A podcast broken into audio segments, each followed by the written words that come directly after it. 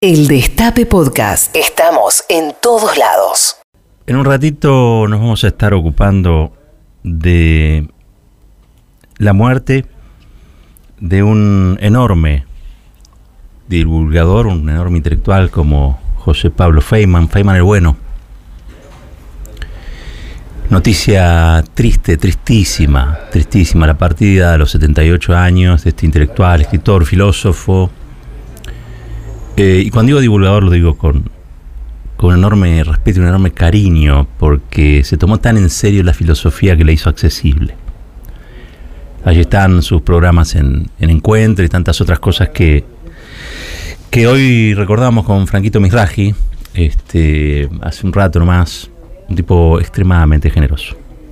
En un rato, en un rato nomás. Pero ese país al que Feynman le dedicó muchas preocupaciones, muchas pasiones.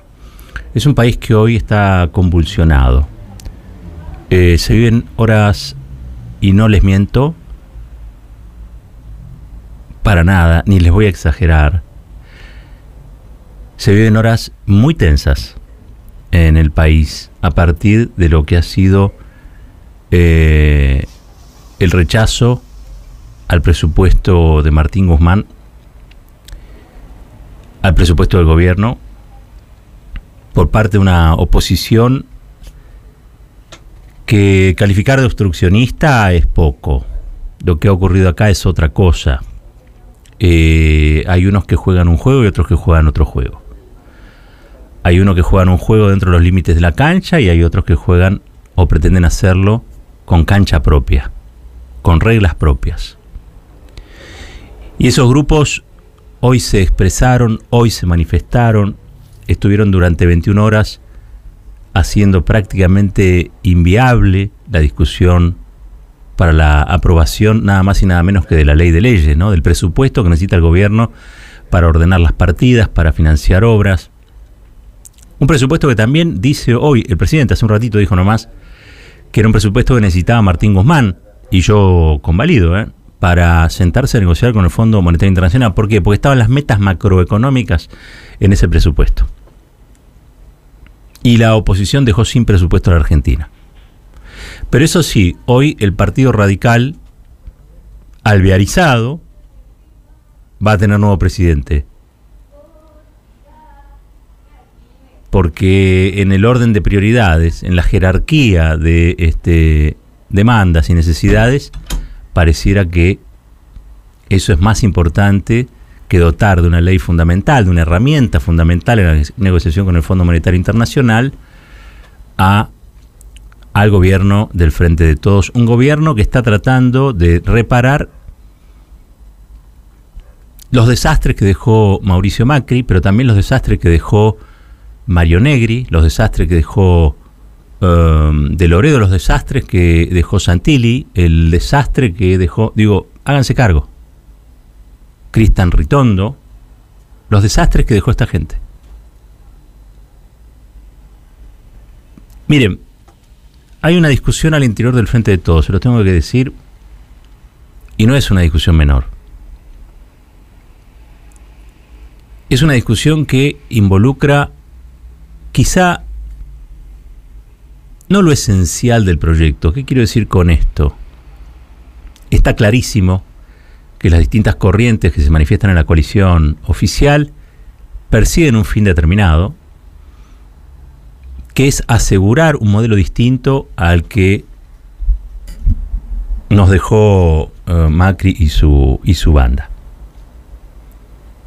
Pero ni las maneras de comunicar, ni las alianzas, ni las formas, en todo lo demás hay discusión. En todo lo demás hay discusión. Y hay una discusión que es clave. Y lo digo porque lo dijo hoy Máximo Kirchner, eh, a quienes vamos a estar escuchando en un ratito.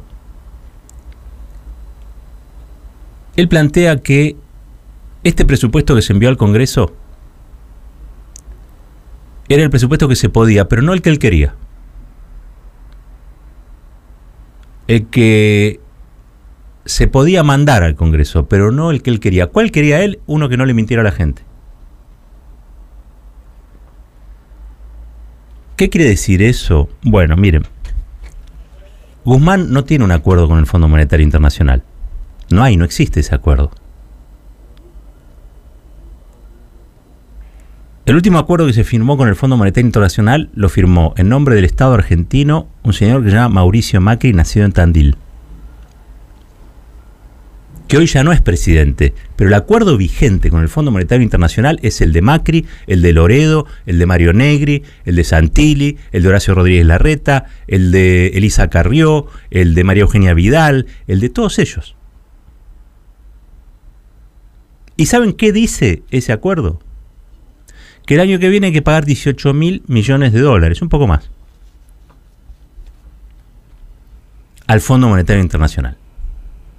Entonces el presupuesto, el presupuesto que la oposición quiere que se discuta, no es el del Frente de Todos, que tiene otro proyecto de, gobierno y otro modelo de país en la cabeza, y que vino a subsanar y a reparar lo que había hecho Macri. No, el único presupuesto que hoy podría existir en la Argentina es uno que aplique un recorte de 18 mil millones de dólares al Estado argentino, a la sociedad argentina. Es decir, el presupuesto, si vos no le votás el presupuesto a Guzmán y le das a Guzmán la posibilidad de ir a discutir un nuevo convenio con el Fondo Monetario Internacional, una reestructuración de la deuda, una refinanciación de la deuda, lo único que hay es lo vigente. Y parece que nadie se quiere hacer cargo de lo vigente. Y lo único que falta es que lo quieran hacer cargo a Máximo Kirchner de ese acuerdo. El acuerdo que hay con el Fondo Monetario Internacional dice que la Argentina el año que viene le tiene que pagar al fondo 18 mil millones de dólares. ¿Cómo hace, cómo hace la Argentina para pagarle 18 mil millones de dólares al Fondo eh, Monetario Internacional en el 2022? Hay una sola manera. Hay que suprimir el Ministerio de Ciencia, Técnica y Tecnología. Hay que cerrar el Ministerio de la Mujer, la Diversidad, etcétera, etcétera. Hay que eh, incumplir la mitad de la Constitución Nacional, porque saben que hay un montón de leyes que se quedan sin financiamiento, entre ellas la de financiamiento educativo. La mitad de los que cobran la asignación universal por hijo, las becas progresar, todos esos no cobran más nada. No cobran más nada. No tengo el número, porque la verdad yo no me dedico a estas cosas, pero ¿saben cuántos jubilados y cuántas jubiladas hay que sacrificar de los que ya están jubilados o jubiladas y de los que se tendrían que jubilar el año que viene? No hay plata, no hay más plata. ¿Por qué? Porque toda esa plata que hoy iba a garantizar los derechos de las mujeres, a garantizar los derechos de los investigadores, el desarrollo de la ciencia y la tecnología, a garantizar el derecho de los docentes, a garantizar el derecho previsional, a garantizar también, entre otras cosas, el plan... Todo eso hay que dárselo al fondo. Eso es lo que firmó Mauricio Macri. Eso es lo que votó el espacio político representado por Mario Negri, por Cristian Ritondo, por todo ese radicalismo, por Martín Lustó, por Loredo, por, los Penatos, por todo, todos esos que hoy hacían bataola y gritaban como gallinas indignadas porque Máximo Kirchner le, le dijo seis veces o cinco, aprendan a escuchar. Aprendan a escuchar. Miren, hay una operación en marcha contra Máximo Kirchner. Y esto hay que contarlo. Máximo Kirchner mañana asume en el PJ bonaerense, que es el partido justicialista más grande del país. Es un representante del kirchnerismo asumiendo en el Partido Justicialista de la provincia de Buenos Aires, en acuerdo con los intendentes, con sectores sindicales, con todo lo que fue construyendo Máximo Kirchner en los últimos tiempos. Y parece que alguien pone muy nervioso que Máximo Kirchner sea el presidente del PJ bonaerense. Y hay gente que se pone nerviosa fuera de la coalición y hay gente que se pone nerviosa dentro de la coalición. Entonces hoy están pretendiendo que Máximo Kirchner cargue con la culpa de que no se pudo votar el presupuesto que ya se había acordado que iba a ir a comisión. Miren, les cuento una cosa. Cuando Cristina Kirchner la dejaron sin presupuesto, ¿saben qué se votó? Que el presupuesto fuera a comisión. Nunca salió de ahí. Fue el Santo Sepulcro. El Santo Sepulcro. Año 2010. Y saben que en el 2011 Cristina arrasó con el 54% hay que dejar de discutir sobre el tamaño de la pelota o si es una pelota de tenis o una pelota de fútbol. Esto es un presupuesto que el gobierno necesita. La gente votó a este gobierno para que gobierne. La oposición, en vez de actuar como actuó, casi diría yo, enardecidamente, en vez de tratar de aplicar una derrota política, un disciplinamiento, un correctivo fenomenal al gobierno como pretendieron y finalmente lograron. Tendría que haber tenido una mayor generosidad. Ahora yo le voy a decir la verdad, ¿saben por qué la oposición hace que esto, eso que hizo? Porque puede. Porque nadie le dice nada, porque le resulta gratis, porque Morales mantiene a Milagros a la presa y sin embargo no le falta un peso a ningún jujeño y a ninguna jujeña por decisión del presidente de la nación. Esta es la verdad. No hay un solo plan que se le haya negado a Morales en Jujuy. Y él mantiene presa a una dirigente social como Milagro Sala. Entonces, ¿por qué la oposición se envalentona así? ¿Por qué la oposición cree que ganó una elección de medio término y es capaz de llevarse al gobierno por delante? Porque puede, porque nadie le pone el freno y porque hay un sector importante del Frente de Todos, a mí me parece, que está más preocupado en limar a Máximo Kirchner que en resistir los embates opositores. Son los mismos que dicen el problema es Cristina. Cristina le dio los votos, chicos, no podrían ser ni siquiera ministros, ni secretarios, no hubieran llegado ni a la Plaza de Mayo, ni a, ni a 100 metros de la Plaza de Mayo sin Cristina Kirchner. Randazo, quería ser presidente, hoy es diputado. Tuvo que ir a mendigar unos votos para llegar, pero llegó. Pero llegó a ser diputado. Porque no es que todos los curas que levantan la mano llegan a papa, llega uno. Y llega cada tanto, cuando hay fumata blanca. No es que digo, yo voy a ser papa y automáticamente uno es papa. Es un proceso un poco más largo. Yo les quiero hacer escuchar algo que no vi hoy en ningún canal. ¿Por qué no se pasó en los canales? Pues los canales están todos con esta misma sintonía, de que el culpable de todo fue Máximo Kirchner. Máximo Kirchner boicoteó el presupuesto, por culpa de un discurso de Máximo Kirchner, este, no se votó el presupuesto, Máximo Kirchner dejó sin presupuesto al gobierno nacional frente a la negociación con el Fondo Monetario. Eso es lo que se está diciendo hoy. Yo les voy a mostrar el arte de la provocación. Es una persona que habló antes de Máximo Kirchner es nada más y nada menos que el cuñado del milico Oscar Aguad. Sí, sí, el de Lara San Juan. Y muchas cosas más, el amigo de Benjamín Menéndez en Córdoba. Y resulta que este señor llegó a ser diputado ahora. En alianza con Lustó armaron un bloque de ese interbloque que tiene 172 bloques adentro. No importa. Porque en realidad se juntan para prepiar, para patotear, para enardecer, para provocar y para producir esto, para producir esto que produjeron. Son como agitadores del recinto. No hay racionalidad en el comportamiento más que la racionalidad del conflicto diciendo que ellos no quieren conflicto, que lo que quieren es solución. Los tipos que endeudaron al país en 44 mil o 45 mil millones de dólares. Los que hoy, hoy son los dueños, los propietarios del acuerdo vigente con el Fondo Monetario Internacional que suprimiría tres o cuatro ministerios pretenden quedar como inmaculados cuando en realidad prepararon la escena, porque esto ha sido una emboscada, esto ha sido una trampa en la que el frente de todos ha caído, o un sector del frente de todos ha caído, y quizá hay otros que se frotan las manos. Vamos a escuchar ahora a Rodrigo de Loredo, se llama. Escúchenlo bien, porque a veces nos distrae Luis Juez. Pero este es el, que, el otro que ganó allí en Córdoba.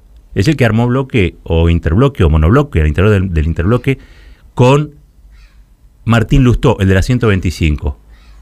Escuchen a Loredo y este, este, este pase que tienen con el señor Sergio Massa. Escúchenlo bien. Sí, diputado Loredo, de Loredo. Gracias, señor presidente. ¿Por qué nos trajeron hasta acá, presidente? Es la principal pregunta. Yo, Sí. Yo, perdón, eh, diputado Loredo, quiero, quiero, no lo quiero, no, No. quiero que sienta usted. No, no, Yo lo no, único no, por eso. no, no me corten Vamos a hacer un acuerdo por eso. vez, Vamos a hacer un acuerdo de parte porque si no, digamos, lo que terminamos es haciendo discursos sobre temas sobre los que ya hicimos discursos. Entonces, No, no, no me permitió hacerlo. Nos referimos, nos referimos a la moción y planteamos si es por la afirmativa o por la negativa. ¿Estamos de acuerdo? No, no, no, no, presidente, pues nosotros queremos dar el argumento por el cual eventualmente vamos a acompañar un paso en comisión. Métale, pero Bueno. refiérase al pase en comisión. No empecemos otra vez a discutir.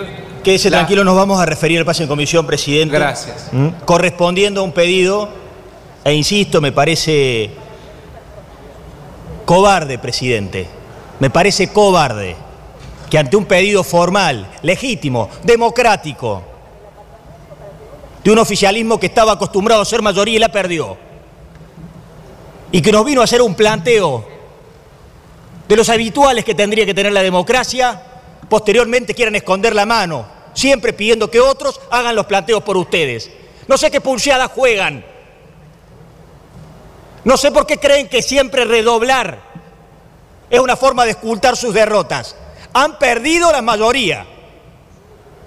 Y como bien se dijo acá, en los legisladores preopinantes, acostúmbrense a consensuar, acostúmbrense a preguntar. Sé que para ustedes la política es conflicto y para nosotros la política es consenso, porque el conflicto está insto en la sociedad y la política tiene que estar ahí, armonizando, articulando. Veo muchos ex radicales en bloques allá. Han perdido el norte, han perdido la esencia misma de esta actividad. Y nos trajeron hasta acá, contradictoriamente, porque volvieron a redoblar, porque aceleraron el auto hasta el final. Y cuando a 5 centímetros de la pared advierten que no pudieron doblegar una mayoría, advierten que no pudieron tallar sobre un frente coalicional diverso, como bien se expresó acá. Hacen un planteo y no tienen y tienen la cobardía de no presentarlo con todas las letras, ni decir tampoco qué es lo que quieren hacer cuando vuelva a comisión. Nosotros le vamos a acompañar la vuelta a comisión que ustedes piden. La que ustedes piden, la que pidió el presidente de la comisión, Carlos Heller. Ese pedido de paz en comisión, este bloque de Juntos por el Cambio va a acompañar, no va a acompañar el pedido de otros que se ofrecen a prestar de buenos oficios lo que ustedes tienen que reclamarle a la democracia argentina. Y nosotros le vamos a dar, ya usó la, ya, ya tuvo posibilidad de hacer uso de la palabra legislador. Y nosotros no voy a conceder interrupciones, presidente. Ya las, concedí, ya las concedí y me traicionaron. No voy a conceder interrupciones, presidente. Bueno, pero se La le está- subestimación. se le acabó el tiempo. No, no. La subestimación Diputado. que ustedes hicieron. Diputado. Voy a argumentar, Yo- presidente. Permítame argumentar, No, son es tan que solo por cinco ahora, minutos. por ahora no está argumentando, está descalificando. Hasta ahora no hizo ningún argumento Perdón por la larga de introducción. por sí o por no. Perdón por la larga introducción. Ahora la voy a argumentar. Diputado. La subestimación. Eterna- ahora el argumento. Eterna introducción. Ahora el argumento. Ahora el argumento. Somos radicales, nos expresamos así. La subestimación. No, perdón, discúlpeme, está No, no, hablando, Un, está hablando un colega del interbloque. No, La subestimación. diputado de Loredo le concede una interrupción al diputado No, no, Negri. no, nadie. No, no la está pidiendo. Bueno. La subestimación en las pautas macroeconómicas que ustedes formularon, lejos está de ser. Lejos está Diputado, de ser. no está fundamentando el por qué sí, o por qué no. Pero no me va a decir usted a mí lo que estoy fundamentando. Estoy fundamentando Diputado, la emoción, presidente. No me obligue, no, me obligue a interrumpirlo en el uso de la palabra. Presidente, le, le ruego, eh, tenga, tenga, hemos tenido paciencia, presidente. Todos. Entonces, lo que le pido es que termine. Ponga, ponga el reloj, presidente, y deme cinco minutos para argumentar el pase en Es comisión. que ya lo superó, No. porque las mociones me no, han- son cinco No me han minutos, dejado diputado. empezar a hablar, presidente. No me han dejado empezar a hablar, presidente. Le pido Diputado, para que le quede claro, le quedan 30 Presidente. segundos, cierre. no. No, 30 segundos no, presidente. No, no. En el uso de la palabra, el diputado Máximo Kirchner. Ese era Rodrigo de, Loredo planteando el escenario de la, de la provocación. Eh, Lo que se tenía que hacer en ese momento era votar por sí o por no. Tenían que fundamentar rápidamente el voto para decir volvemos a comisión. Ya habían decidido que iban a volver a comisión. Lo único que tenía que decir Rodrigo Loredo es volvemos porque me parece que está mal el, el- el presupuesto o el proyecto. Y pensamos que hay cosas que se introdujeron y hay que ver cómo se corrige. No, no eligió eso. Estaba haciendo un discurso en el que pretendía que el eje de esa situación, el eje de ese debate, fuera por otro lado, que es que el oficialismo reconociera que había una nueva mayoría a la que tenía que someterse. O sea, implicaba una suerte de este, garantizarse eh, la derrota política del adversario que estaba allí. Por eso después cuando Máximo Kirchner interviene le dice no saben escuchar, no saben escuchar, no saben escuchar. Y lo que le dice voten. Voten, voten por sí o voten por no. Terminemos con el show, les dice. Habían transcurrido 21 horas con algunos cuartos intermedios, pero 21 horas habían, casi un día completo de debate, discusión, de frenéticos acuerdos, desacuerdos, de pelea. El bloque, o el interbloque, mejor dicho, de Juntos por el Cambio, ardía. Entre ellos iban corriendo a ver quién era más de derecha, a ver quién este, calificaba de peor manera al kirchnerismo, al gobierno, a Guzmán, al presupuesto, y se iban retroalimentando, haciendo, entre otras cosas, de todo esto un verdadero show. ¿Por qué? Porque son capaces de dejar sin presupuesto a la Argentina, pero no de dejar sin presidente a la UCR. ¿Saben quién es el nuevo presidente de la UCR? Gerardo Morales. El nuevo presidente es el Eugenio Morales, que mantiene presa a Milagro Sala. Es el nuevo presidente del radicalismo. ¿Y saben qué? Tiene pretensiones de ser presidente él. La verdad, es insólito. Es insólito que en un día, con una jornada como hoy, hayan decidido ponerse de acuerdo para voltear el presupuesto, como ellos decían, y después jugar una interna del radicalismo para entronizar como presidente de lo que va quedando de ese partido a nada más y nada menos que a Morales. Todo esto sucedió ahí. Y Máximo Kirchner responde a esto que había ocurrido. No es el que introduce, como muchos dicen, la ruptura. Ahora, también es cierto una cosa. Y cabe preguntarse, ¿qué es lo que se estaba discutiendo? ¿Qué tipo de presupuesto se está discutiendo? ¿Para qué sirve? ¿De qué modo se estaba discutiendo? ¿Sobre qué bases? ¿Cuántas concesiones hay que hacerle a la oposición?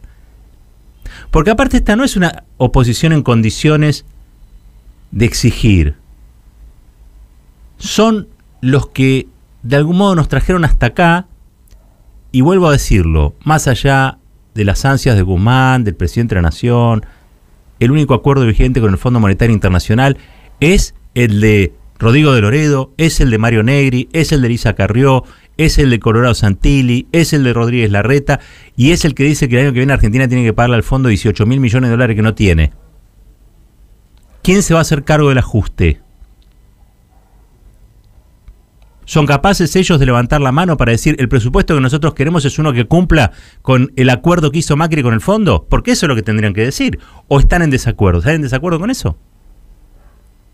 Y si están en desacuerdo con eso, ¿por qué no votaron este presupuesto? Que es un presupuesto diseñado para ir a negociar con el fondo.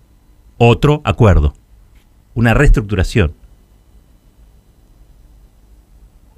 Entonces acá parece que se alteran quiénes son los responsables de una cosa y quiénes son los responsables de la otra, ¿no? Están como alterados los factores. Y lo que veo también es una gran, yo diría una mega instalación que está utilizando a Máximo Kirchner como, como si fuera el fusible de esta situación. Y la verdad es que no es así. Es irresponsable, casi diría, de parte de la oposición lo que hizo, pero también es cierto que el espacio oficialista tendría que explicar con mayor claridad y haber dado esta discusión sobre el presupuesto de cara a la sociedad. Y si tienen que hablar mal de Morales, tienen que hablar mal de Morales. Y si tienen que hablar mal de Macri, tienen que hacerlo. Porque saben por qué la Corte falla como falla. ¿Saben por qué la oposición dejó sin presupuesto al país? ¿Saben por qué? Porque pueden, porque nadie se lo impide. Porque acá hay gente que no quiere confrontar con nada ni con nadie, ni siquiera contra el viento. Así no se puede. Los invito a escuchar para cerrar a Máximo Kirchner después de la sesión de hoy. Y en un rato, alrededor de 8 y 10, 8 y cuarto, les vamos a hacer escuchar la entrevista que estuvo Máximo Kirchner el otro día aquí en el Destape. ¿Por qué? Porque es muy importante escuchar lo que decía Máximo Kirchner dos días antes de esto. Es muy importante. Para que vean que no, no hubo hoy una decisión intempestiva. Que Máximo Kirchner decía dos días antes, lo mismo que dijo hoy. Pero que hubo una decisión política de la oposición de dejar sin presupuesto a la Argentina, sin instrumento al gobierno, y también en, en, el, en la suma de esas probabilidades atacar la figura del presidente de la bancada oficialista. Vamos a ver cuál fue el balance que hizo Máximo Kirchner de la sesión de hoy. Realmente uno siempre ha estimulado el diálogo, nunca brotó de mí un insulto hacia ellos y lo que uno hizo cuando le tocó intervenir la palabra fue describir los cargos que habían ocupado importantes dirigentes políticos de la oposición y describir también ellos eran los que habían endeudado a la Argentina en 44 mil millones de dólares y eso ellos lo toman como un agravio. Si ellos lo toman como un agravio, eso imagínense cómo lo toma mucha gente que no pudo ni decidir porque eso ni pasó por el Congreso. A ver, si yo con quinto año terminado me di cuenta cuando votaron Fondo buitres que terminamos en el Fondo Monetario Internacional, imagínense gente como Rogelio Frigerio que ha dirigido bancos. Esto fue diseñado y programado y lo llevaron adelante. No son tontos. Nosotros no somos aquí los irracionales. Los irracionales son los que le pidieron 44 mil millones de dólares al fondo. Nosotros somos los que le pagamos al Fondo Monetario Internacional. Y esta gente tres años después trajo al Fondo Monetario Internacional y como te vuelvo a decir, el año que viene la Argentina hasta aquí sigue con el acuerdo vigente que firmó Mauricio Macri, que acompañó la Reta, que acompañó Frigerio, que son 18 mil millones de dólares. Como no pueden explicar cuál era el diseño de país que los hacía pensar que la Argentina podía afrontar tamaña deuda en un año, hacen estos escandaletes, pero la realidad es una Lamentablemente hay un desequilibrio comunicacional, pero no me voy a callar, así tengan todos los canales, así tengan todas las radios y así tengan todos los diarios, a todos los periodistas en el bolsillo, me importa muy poco, porque a mí quienes me votaron en el 2019 me votaron para defender sus intereses. Y si tengo que hacerlo, como lo hice hoy, en cualquier lado, en una dura básica, en un barrio, en una calle, lo voy a hacer. Acá el problema es que quizás quieran alguien que dé la patita y haga, el muertito. Yo no pienso dar la patita ni hacer un muertito ni, ni que me domestique. Nada, discutir seriamente todo. Me puedo equivocar como cualquiera, me he equivocado mucho en mi vida, ¿eh? pero nunca juego en contra de la gente. Nunca. El Destape Podcast. Estamos en todos lados. El Destape Podcast.